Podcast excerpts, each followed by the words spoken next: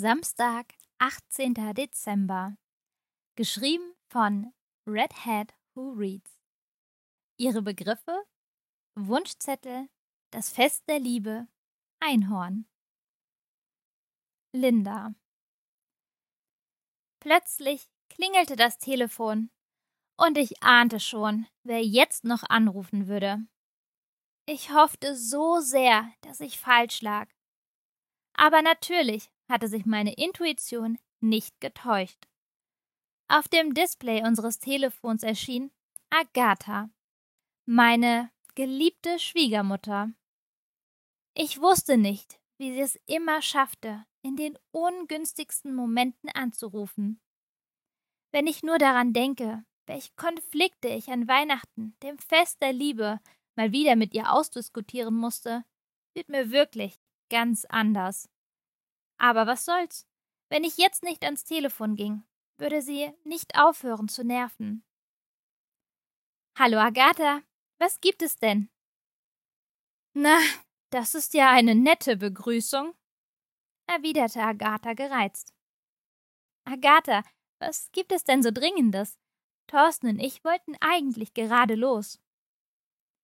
Du wirst dir ja wohl ein paar Minuten für deine Schwiegermutter nehmen können, sagte Agatha empört. Ich habe noch einige sehr wichtige Angelegenheiten mit dir zu besprechen. Ich ahnte, was nun folgen würde, und Thorsten wusste es auch. Wir fingen synchron an, unsere Jacken auszuziehen und uns hinzusetzen. Hallo, Linda, bist du noch dran? Ja, das bin ich, beantwortete ich ihre Frage ein wenig zugenervt. Also, Linda, ich kann auch morgen anrufen, wenn dir das lieber ist. Agathas Tonfall wechselte in dem Moment von genervt zu wütend. Ich wusste, dass ich mich ab jetzt zusammenreißen musste. Agatha, es tut mir leid, aber Thorsten und ich müssen jetzt los. Also wäre ich dir sehr verbunden, wenn du deine Fragen jetzt stellst, statt zu schweigen. Also gut, Zunächst wollte ich mit dir absprechen, was sich die Kids wünschen und was davon wir kaufen sollen. Haben die Kids eine Wunschliste angefertigt? Oh Mann, dachte ich mir und schlug mir meine Hand an die Stirn. Die Wunschlisten hatte ich total vergessen, an Agatha weiterzuleiten. Wo zum Teufel hatte ich diese Listen nochmal hingelegt? Ich konnte mich einfach nicht mehr daran erinnern. Ähm, am besten kaufst du für Phil eine quietschende Badeente und für Johanna überlege ich mir noch was. Für unsere Ellie kannst du ein Kuscheltier kaufen. Am besten ein Einhorn. Eine Badeente für Phil. Wünscht er sich sonst nichts oder wie? Sag mal, kann es sein, dass du nicht ganz bei der Sache bist? Linda, ganz ruhig bleiben. Ich atmete einmal tief ein und aus. Agatha, ich habe so viel um die Ohren und habe nicht gut geschlafen. Ach, Linda, ich habe dir jetzt schon so oft meine Hilfe angeboten, aber du lehnst sie ja immer und immer wieder ab.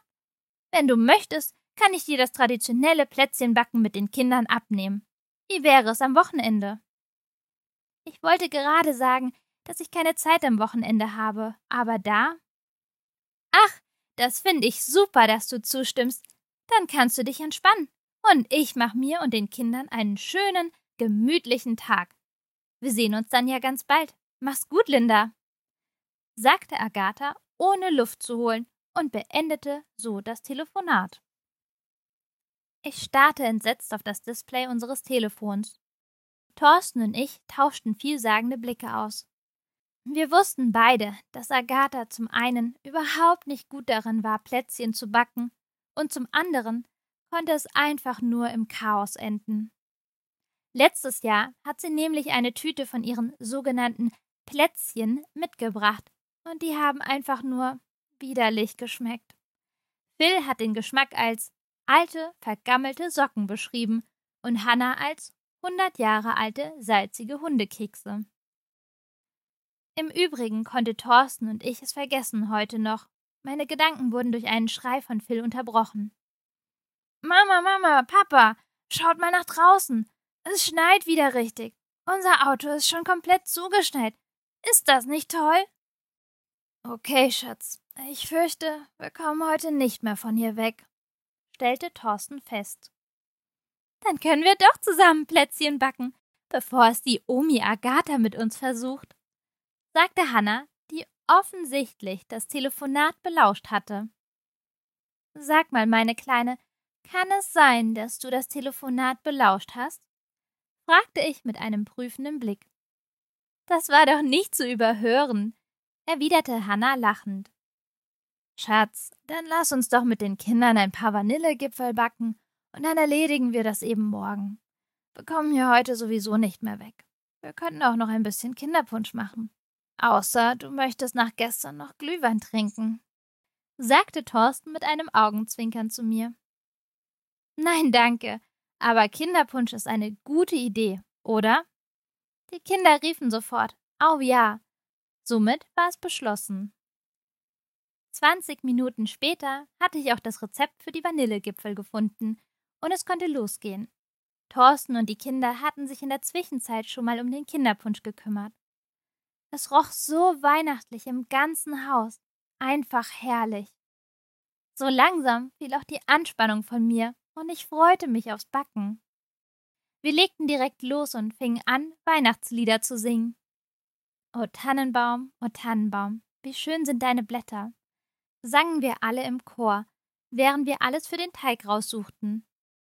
Irgendwann kam ich dann auf die Idee, unsere alte CD mit allen möglichen Weihnachtsliedern zu suchen und in den CD-Player zu legen. So hörten wir beim Backen richtig viele schöne Weihnachtslieder und hatten am Ende eine riesige Dose voller Vanillegipfel. Unser Haus roch so herrlich weihnachtlich, und irgendwie war ich Agatha sogar dankbar, dass sie angerufen hatte und wir so zu Hause geblieben sind.